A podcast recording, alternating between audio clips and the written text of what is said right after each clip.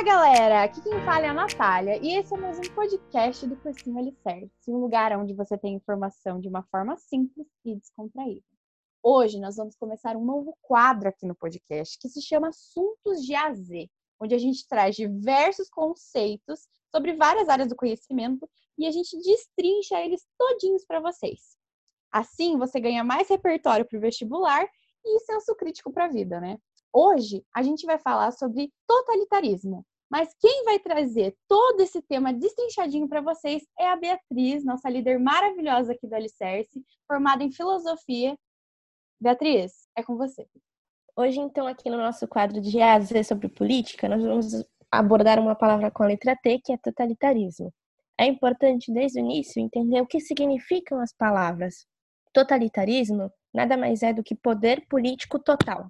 É um regime, então, político, onde o Estado, Estado com E maiúsculo, é personificado na figura de um líder tradicionalmente carismático, mas isso não é uma questão muito obrigatória, e que tem como uma das tarefas principais o controle total da vida dos indivíduos.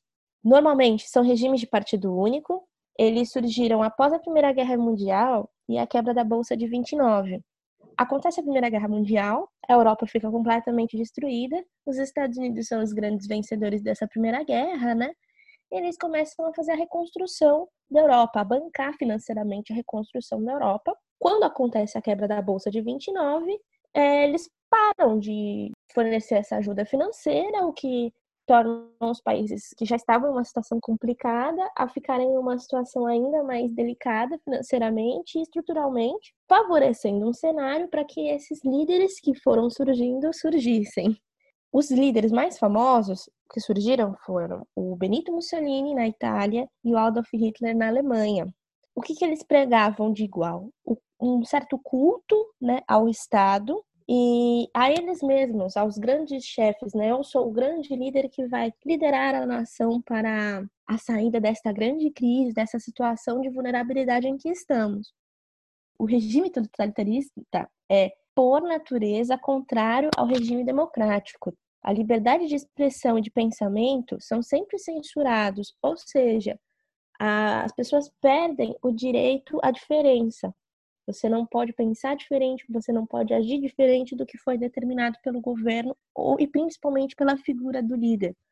O Mussolini, ele ficou no poder por muito tempo. Ele assumiu o cargo de primeiro-ministro na Itália de 22 e ficou até 1943, tendo falecido em 1945, no fim da Segunda Guerra, né? Uma ação que ficou historicamente muito conhecida.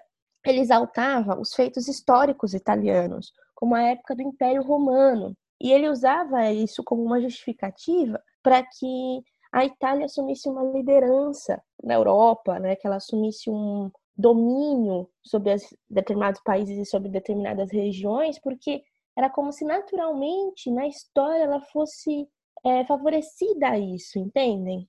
Já na antiga União Soviética, a gente consegue apontar, dentre todos os líderes que aconteceram naquele grande estado, o Joseph Stalin como um líder totalitário, né? Como alguém que desempenhou um governo totalitarista dentro daquele país. Por quê? Ele preenche esses pré-requisitos que a gente tava, a gente já falou, e em especial ele perseguia com muita violência os seus opositores, algo que vai ser comum em todos os outros líderes totalitaristas. Já o Hitler assumiu o poder na Alemanha, período que ela passava pelo seu momento mais delicado, passava por uma terrível crise, hiperinflação, desemprego nas alturas. Ela devia muito dinheiro, muitas indenizações por causa da guerra. Estava destruída contra a sua estrutura.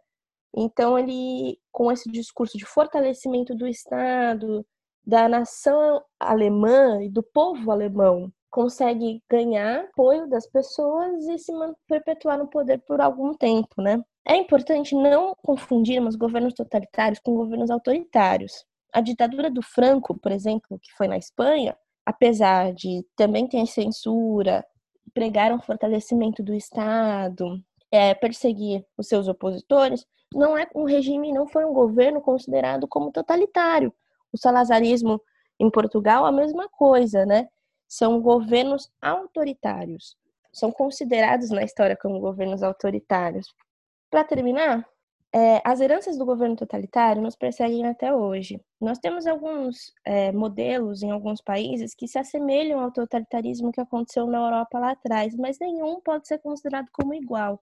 A Coreia do Norte, por exemplo, por alguns estudiosos, é considerado como uma ditadura hereditária, ou seja, que é um poder simplesmente ditatorial passado de pai para filho, enquanto alguns outros historiadores os classificam como totalitários. Isso já aconteceu numa classificação num passado recente com Cuba e existe um debate até sobre se a Venezuela seria um governo totalitário ou não. As heranças do totalitarismo nos perseguem até hoje, inclusive aqui no Brasil. É, no Brasil, o movimento mais próximo que tivemos foi o integra integralismo, que tem um pouco dessa herança, né? E vem surgindo e ressurgindo em vários momentos da história. Para fechar, as palavras-chave que envolvem o totalitarismo são o controle absoluto sobre toda a nação, militarismo, propaganda ideológica, ou seja, uma tentativa de doutrinar as pessoas, doutrinar o povo através de um, uma figura heróica, através de uma propaganda muito forte, e principalmente a perseguição dos seus opositores e a contrariedade à democracia. É isso, pessoal. Até o próximo podcast. Fica aí uma recomendaçãozinha de final. Se alguém se interessar mais sobre o assunto, é, existe um livro da filósofa Hannah Arendt que se chama As Origens do Totalitarismo. Ele é um livro grande, mas a primeira parte dele, que é um pouco mais curta, ela já explica muito bem quais são as bases desses governos e tem um filme muito conhecido chamado V de Vingança, que mostra um, um modelo de Estado totalitário, como seria se hoje em dia isso acontecesse de novo, que também é um quadrinho, então se alguém aí curtir um quadrinho, fica a recomendação da leitura. Abraços e até a próxima!